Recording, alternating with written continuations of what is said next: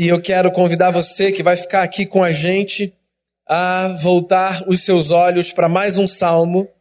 Agora o salmo de número 91, diz assim a palavra: O que habita no esconderijo do Altíssimo e descansa à sombra do Onipotente, diz ao Senhor: Meu refúgio e meu baluarte, Deus meu em quem confio. Pois ele te livrará do laço do passarinheiro e da peste perniciosa. Cobrir-te-á com as suas penas e sob suas asas estarás seguro. A sua verdade é pavês e escudo. Não te assustará do terror noturno, nem da seta que voa de dia, nem da peste que se propaga nas trevas, nem da mortandade que assola ao meio-dia. Caiam mil ao teu lado e dez mil à tua direita, tu não serás atingido. Somente com os teus olhos contemplarás e verás o castigo dos ímpios Pois disseste: O Senhor é o meu refúgio, fizeste do Altíssimo a tua morada. Nenhum mal te sucederá, praga nenhuma chegará à tua tenda, porque aos seus anjos dará ordens a teu respeito para que te guardem em todos os teus caminhos. Eles te susterão nas suas mãos, para não tropeçares em alguma pedra. Pisarás o leão e a áspide, calcarás aos pés o leãozinho e a serpente. Porque a mim se apegou com amor, eu o livrarei, poloei a salvo, porque conhece o meu nome. Ele me invocará e eu lhe responderei. Na sua angústia eu estarei com ele, livrá-lo-ei e o glorificarei, saciá-lo-ei com longevidade e lhe mostrarei a minha salvação. Pai, que a tua palavra nos alimente nessa manhã e que ela seja para os desafios do dia e da vida, norte e luz e lâmpada para o nosso caminho. Que a gente ouça a voz do Teu Espírito Santo, o que quer que isso represente na nossa caminhada, que nessa manhã a gente tenha a sensação de que a gente ouviu a voz de Deus. É, Perdoe-nos os pecados, mais uma vez eu te peço, e fale conosco por misericórdia, em nome de Jesus. Amém. Olha só, eu não tenho certeza se o Salmo 91 é o salmo que a gente mais lê. Na verdade, eu acho que não. O Salmo 23, que a gente leu duas vezes hoje, talvez seja o salmo que a gente mais lê. Mas eu não tenho dúvida de que o Salmo 91, num certo sentido, é o salmo que a gente mais vê. É. Porque esse salmo é o salmo que está aberto em muitas casas. Muitos cristãos, e inclusive não cristãos, deixam as suas Bíblias abertas nas páginas que marcam o começo do Salmo 91. Por sinal, tem nenhum problema nisso. Mas é curioso perceber como às vezes esse gesto carrega a expectativa de que o Salmo 91 funcione como uma espécie de amuleto na caminhada. Se você se aproxima desse salmo desse jeito, então deixa eu falar para você, a gente não precisa de amuleto. A sua Bíblia pode continuar aberta nesse salmo, porque ele é lindo. Mas não para que alguma energia emane dele e proteja o ambiente. Esse salmo pode ficar aberto na sua casa e permanecer como uma forma de nos lembrarmos de uma verdade fundamental na caminhada. Deus é a nossa fonte de conforto e a nossa esperança. Não há um consenso na tradição judaico-cristã sobre a autoria desse salmo, ou seja, alguns estudiosos atribuem esse salmo a um autor, outros estudiosos atribuem esse salmo a outro autor. Tem gente que diz que esse salmo é um salmo do rei Davi. Outras pessoas dizem que esse salmo é uma espécie de continuação do Salmo 90, que foi uma oração do grande profeta hebreu Moisés. Seja quem for o autor desse salmo, a verdade é, nós estamos diante de uma das poesias mais ricas do saltério bíblico. O salmista começa apresentando Deus de forma muito curiosa. Ele começa dizendo para a gente, em suma, que Deus é tanto um lugar quanto uma pessoa. Ele faz isso nos dois primeiros versos O que habita no esconderijo do Altíssimo e descansa à sombra do Onipotente, diz ao Senhor: Meu refúgio e meu baluarte, Deus meu, em quem confio. Ele é um lugar porque ele é aquele em quem nós habitamos, nos escondemos e descansamos. Queria pegar essas três imagens aí. Deus é aquele em quem nós habitamos. Todo mundo precisa de uma casa. Eu não sei se você já reparou como, por conta da crise que o nosso país atravessa, na nossa cidade e no nosso bairro, se você olhar de forma mais atenta, tem aumentado o número de moradores de rua. Né? É, talvez há umas duas semanas eu li uma reportagem, acho que no Globo, não sei, que falava sobre a quantidade de gente que morava nas ruas tendo é, níveis de instrução, de educação, assim assustadores do ponto de vista da qualificação. Eu me lembro, no ano passado, nesse sinal aqui na frente do preso Nick, eu parei, é um sinal que eu uso bastante, né, o retorno que eu uso bastante, e tinha um senhor entregando um panfleto de uma lavanderia.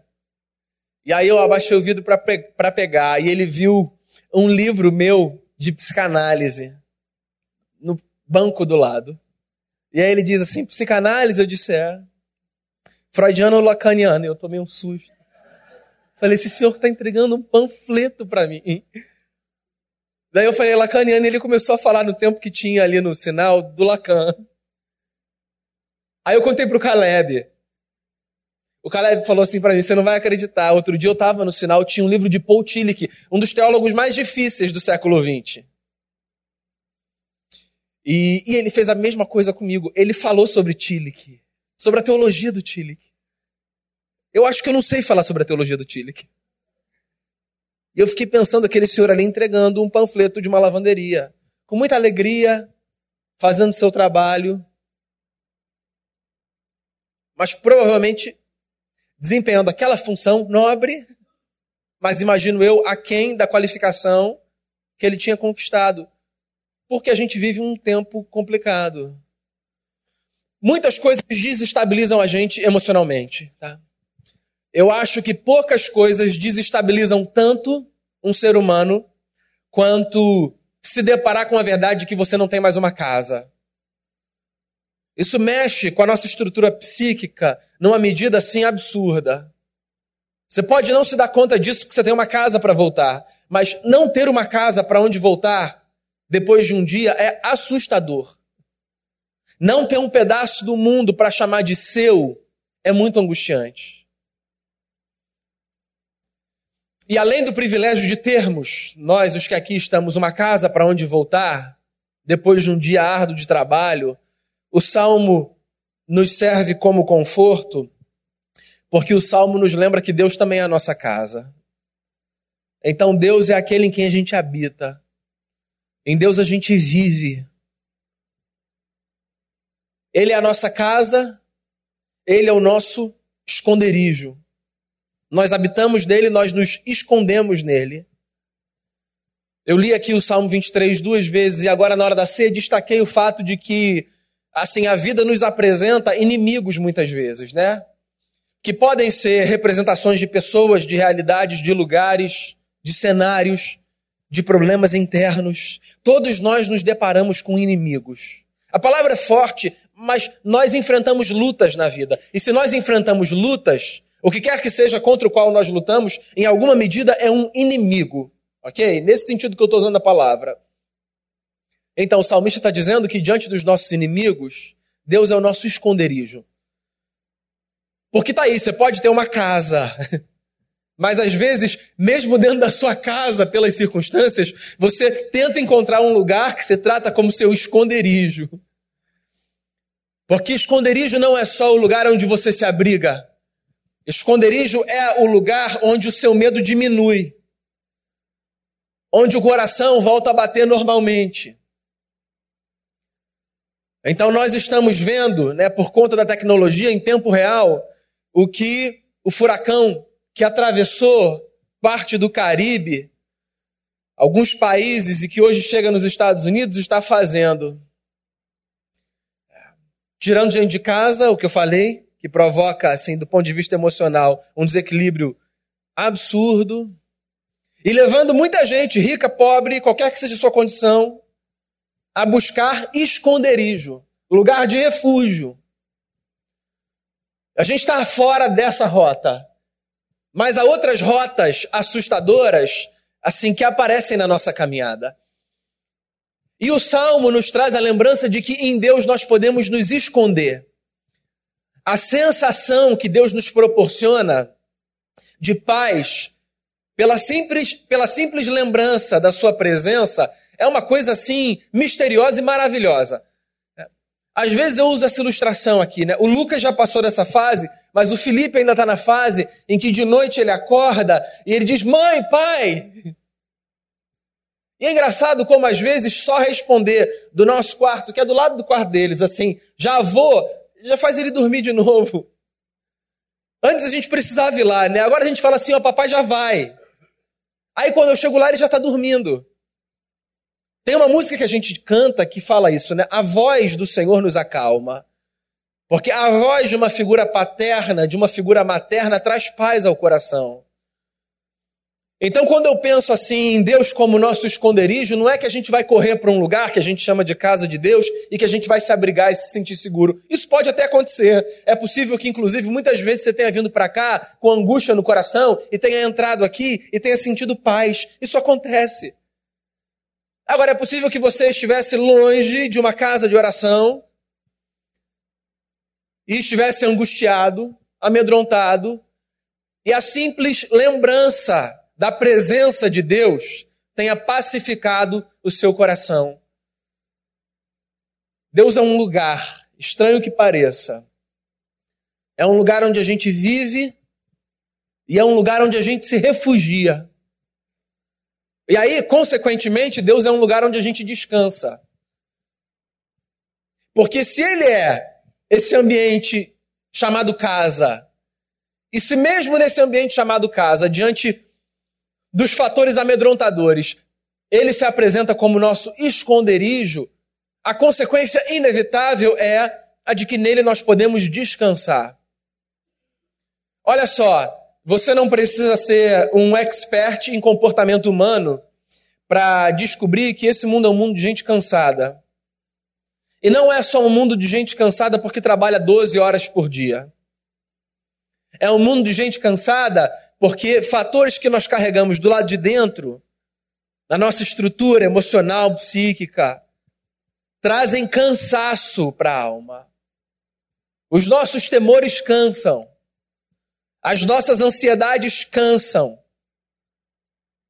O medo de sair cansa. Ontem, no aniversário, eu conversava com um pastor da igreja presbiteriana do senador Camará, que me contava sobre uma realidade assim, incomum, é, do ponto de vista do serviço que uma igreja presta a uma comunidade. Ele diz assim: a nossa igreja está num lugar que é uma espécie de um condomínio, mas ela está cercada por favelas. É. E por conta dessa realidade, os moradores estão sofrendo é, uma exaustão emocional assim descomunal.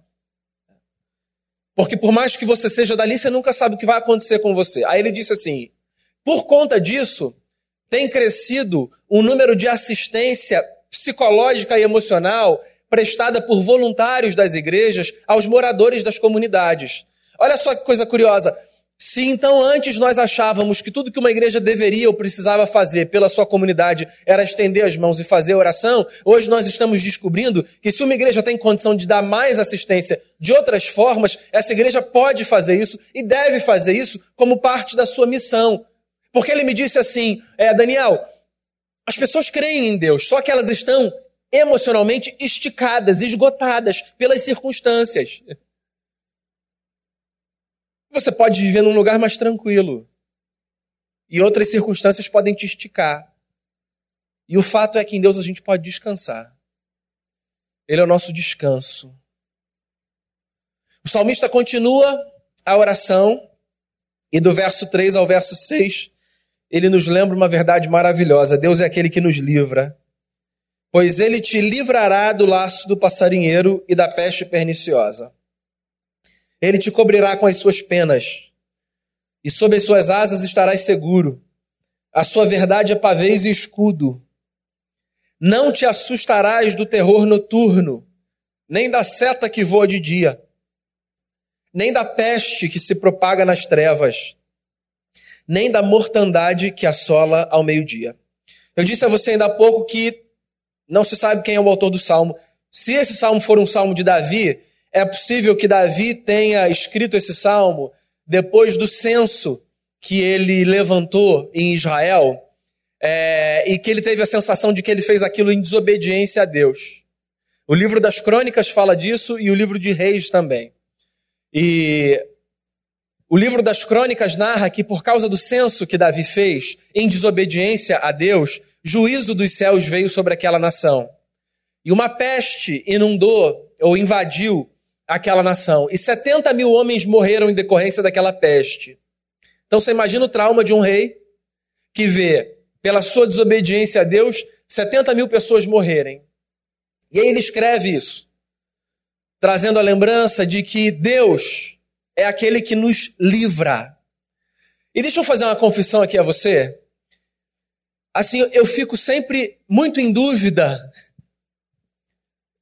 da postura que a gente tem diante do livramento. Você sabe por quê? Porque a mesma experiência de livramento para mim pode ser a experiência de não livramento para o outro. Eu fico sempre pensando assim: o que, que a gente faz? Agradece ou diz assim: Deus, tem misericórdia de quem perdeu? Por exemplo, pensa no cara que estava prestes a embarcar no avião que carregava o time da Chapecoense, esqueceu o passaporte voltou para casa e disse assim: Isso foi um livramento de Deus. Foi. Só que pensa na família do sujeito que entrou no avião e que morreu no acidente. A mesma experiência. Não dá para a gente normatizar a leitura de acontecimentos. Acho que essa experiência de livramento é uma experiência assim muito pessoal, quase intangível. Uma vez eu ouvi um testemunho de um amigo. Ele queria falar sobre o que de bom tinha acontecido com ele. Ele não percebeu que ele descreveu a história quase que ignorando o que aconteceu de ruim com a vizinha. Não foi maldade. Ele estava tão assim, inebriado com o fato de que Deus o tinha livrado, que ele nem percebeu que assim, Deus o livrou, mas foi ruim, que Deus levou a vizinha refém no carro. Entende? Os bandidos levaram, perdão. Como é que a gente lê livramento? Como é que a gente lê a mão de Deus sobre a nossa vida? Como é que é? A família que perdeu o camarada que estava no acidente, Deus tirou a mão, porque falou: calma aí que eu vou botar a mão sobre esse aqui. Eu tenho um pouco de medo dessas leituras. Eu acho que Deus sempre está. Ainda que explicar a presença de Deus e a ação de Deus nos seja um mistério muitas vezes. Eu me lembro do meu primeiro ano de seminário, eu tive a alegria de estudar ao lado de uma colega, uma senhora, que era uma mulher de muita fé. Ela tinha perdido seu marido pouco tempo antes por um câncer. Um pastor batista de uma igreja muito expressiva lá em São Gonçalo. Pastor Mauro Israel. E a sua igreja enquanto ele lutava contra o câncer, orava muito, muito, muito por ele. Porque isso é algo que a gente faz, a gente ora pelas pessoas. A gente ora pela gente e pelos outros.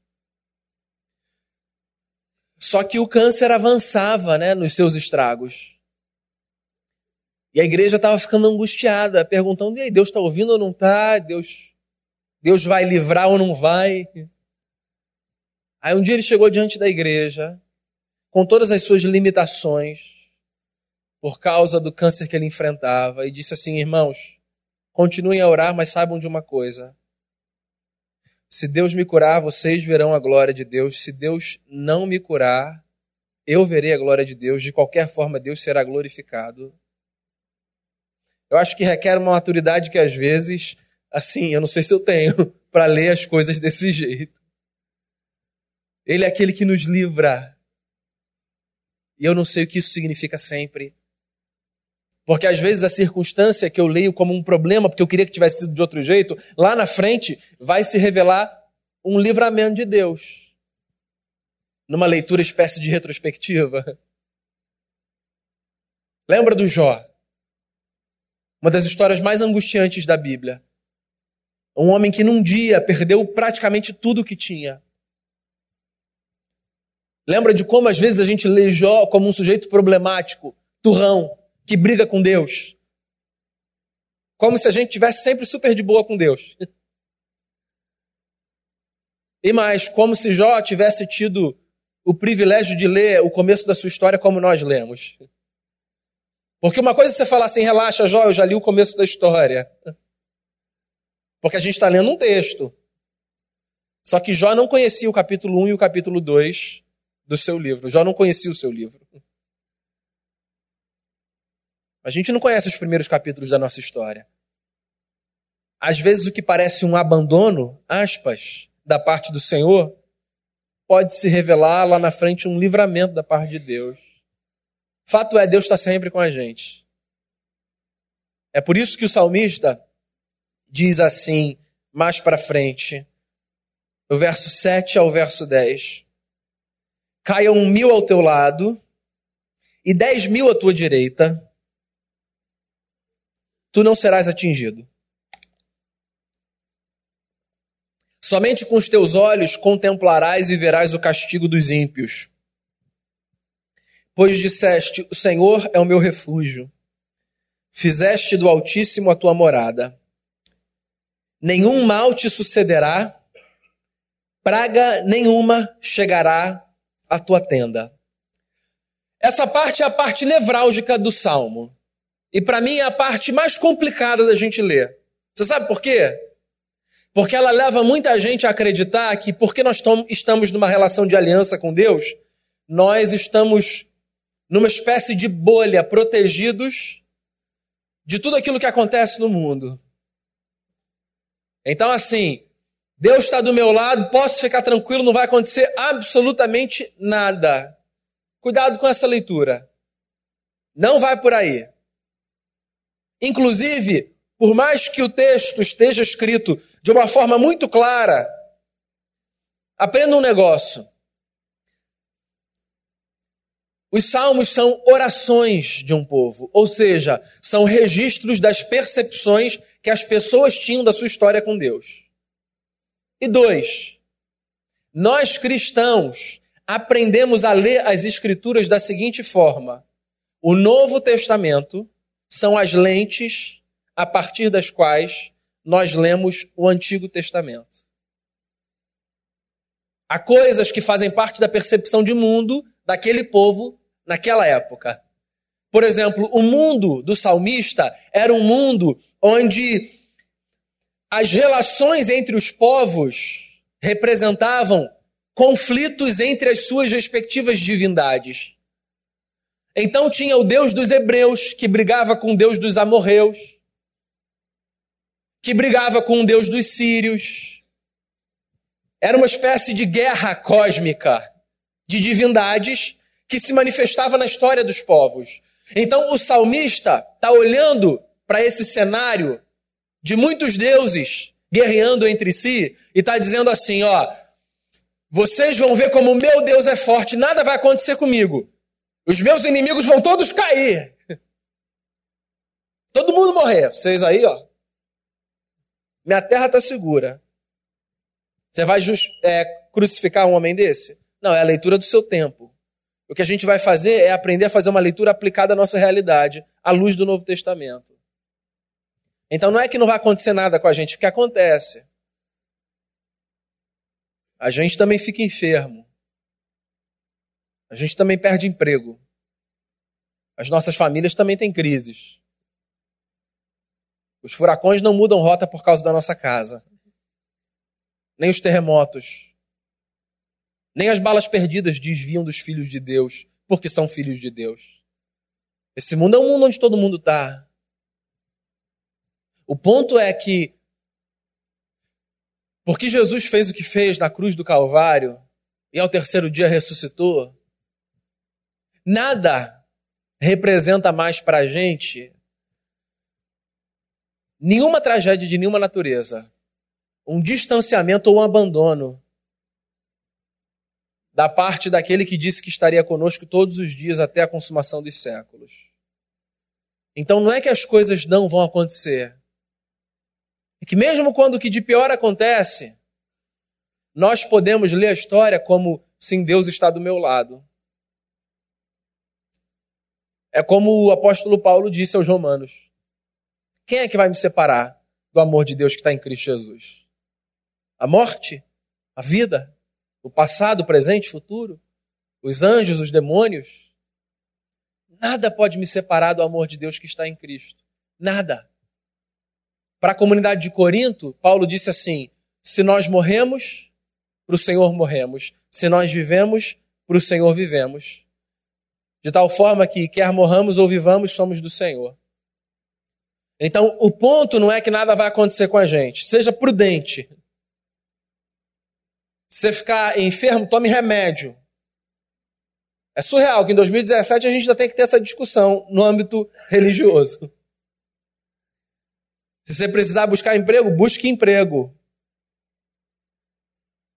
Se você precisar ajustar um relacionamento, se esforce para ajustar um relacionamento. Porque as coisas nos acontecem. Só que nada, absolutamente nada, precisa mais ser lido como um abandono da parte de Deus.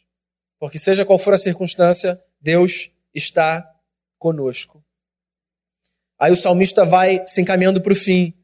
E ele diz assim, no verso 11, no verso 12 e no verso 13: Porque aos seus anjos dará ordens a teu respeito para que te guardem todos os teus caminhos. Eles te sustentarão nas suas mãos para não tropeçares em alguma pedra. Pisarás o leão e a áspide, calcarás aos pés o leãozinho e a serpente. Está aí uma doutrina um pouco negligenciada por nós cristãos protestantes o tema dos anjos. É engraçado, ainda há entre os protestantes quem pense que esse assunto é um assunto de cristão católico romano. Como, inclusive, se fosse uma espécie de um assunto meio jardim de infância, anjo, um negócio meio de criança. A Bíblia fala de anjos, seres inteligentes, corpóreos, espirituais, que estão a serviço do eterno na história. Nós acreditamos, é um direito que nós temos. Nós acreditamos em tantas coisas que não vemos. Acreditamos no amor que é impalpável. Acreditamos também que há anjos. A palavra literalmente significa mensageiros. Ou seja, são seres que dão recados dos céus. Há pessoas que nós tratamos como se anjos fossem. Não há problema nenhum nisso. Porque tem gente para quem a gente olha e diz assim: foi Deus que colocou na minha vida, é um anjo. Ok. Há mais do que isso. Há seres invisíveis aos nossos olhos, mas que existem. Há mais, lembra do Shakespeare, entre o céu e a terra do que supõe a nossa vã filosofia. Muito mais. Você sabe por que eu acredito em anjo? Primeiro, porque a Bíblia me diz que existem. E depois, porque esse negócio traz uma paz para o meu coração. Uma paz. Saber assim, que não estou sozinho, não. Sabe, naquele momento mais assim difícil. Quando eu estou na cozinha, e aí eu estou vendo o Felipe que ainda está na altura, o Lucas já passou, mas o Felipe ainda está na altura da quina, na cabeça da mesa, de vidro, assim. Passar assim, ó, um dedinho da mesa. Eu falo, obrigado, Gabriel, ou alguém aí, hein? Não sei quem foi, não.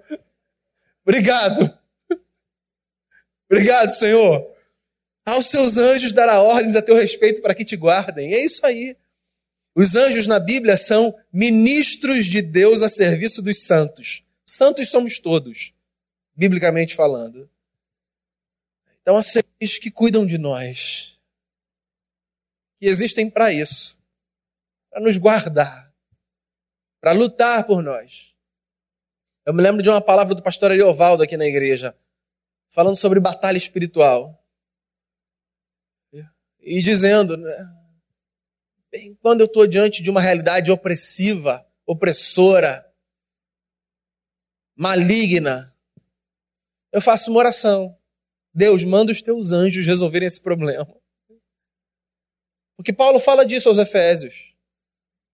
Os anjos são esses seres que guerreiam por nós contra potestades e principados. Porque dentro daquilo que a gente não vê, mas que existe, não há só coisa boa, há coisa ruim também. E aí a gente pode descansar. Porque os anjos do Senhor cuidam de nós. Eu não os louvo por isso. Eu só digo assim, obrigado aí, hein? E falo, Senhor, louvado seja o teu nome. Esse exército é teu. Obrigado porque o Senhor colocou à minha disposição.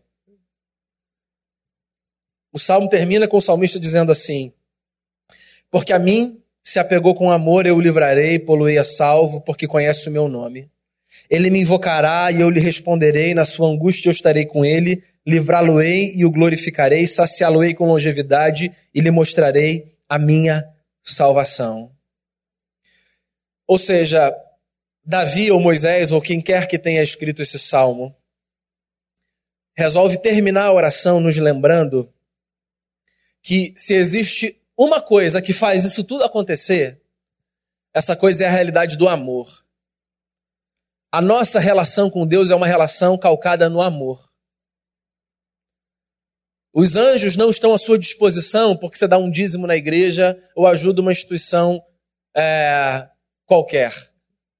Os anjos não estão à sua disposição porque você é um crente de uma família tradicional na igreja ou o que quer que seja. Deus não é o seu refúgio porque você comprou um pedaço do céu.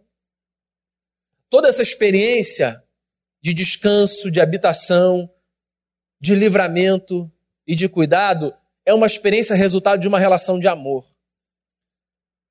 Então, guarda o seguinte para você. Não existe nenhum outro fundamento sobre o qual a nossa história com Deus deva estar calcado, que não seja o fundamento do amor. A nossa relação com Deus não se mede pelo que a gente dá ou deixa de dar, a nossa relação com Deus não se mede pelo que a gente faz ou deixa de fazer. A nossa relação com Deus não se mede pelo que a gente promete ou deixa de prometer, nem pelo que a gente cumpre ou deixa de cumprir. A nossa relação com Deus se mede pelo tamanho do amor que há no coração da Trindade. Descomunal, imensurável, jamais compreendido. A gente está nessa jornada porque a gente descobriu a experiência do amor. E quando a gente descobre a experiência do amor, de um Deus que dá o seu filho na cruz, e que vence a morte, atravessa a morte ao terceiro dia, parece que o nosso coração agitado volta para o compasso certo. E quando as circunstâncias nos levam a descompassar o ritmo do coração, a lembrança de que Ele é aquele em quem nós habitamos, nos escondemos, descansamos traz de novo paz para a nossa alma. Então, qual é a minha oração nessa manhã? Seja o que for que tenha tirado seu coração do compasso, lembre-se de uma coisa: Deus é o nosso escudo, o nosso refúgio e a nossa fortaleza. Ele nos revelou a sua salvação. Yeshua é a palavra. Conhecemos a salvação o Cristo que nos acolheu e que fez de nós parte dessa família que se reúne no seio do Eterno. Feche seus olhos e faça uma oração. Eu queria encorajar você a orar. Queria encorajar você a orar, não apenas por si, mas por tantos outros que Deus trouxe ao seu coração. Queria fazer uma oração, queria convidar você você que está precisando se esconder no eterno nessa manhã. Se você quiser uma palavra de oração, eu queria convidar você a sair do seu lugar e vir aqui à frente. O que quer que você queira colocar diante de Deus, a gente vai fazer isso nessa manhã. Fique constrangido, se esse é o seu desejo, vem aqui. Eu quero ter a alegria e o prazer de orar com você e por você. Ele é o nosso refúgio, Ele é a nossa segurança. Venha se esconder em Deus nessa manhã.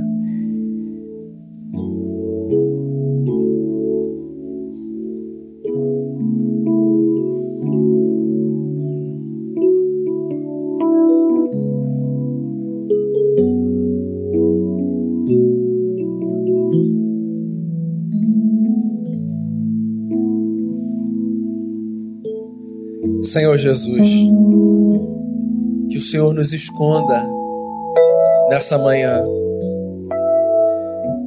Não para que nós não sejamos vistos pelos outros, mas só para trazer ao nosso coração e à nossa mente a lembrança de que existe um lugar que nos serve de abrigo, e esse lugar é o coração do Senhor. Que o Senhor faça o coração do agitado desacelerar e bater no compasso do coração do Senhor. Que o Senhor faça a gente descansar no fato de que a nossa vida está na palma das tuas mãos e que os teus anjos nos cercam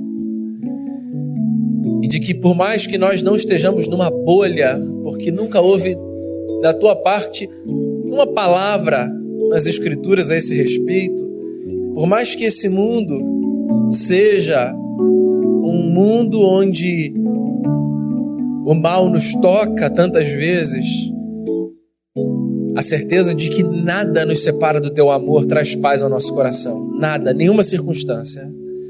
Então, que o Senhor traga ao coração de cada um aqui paz.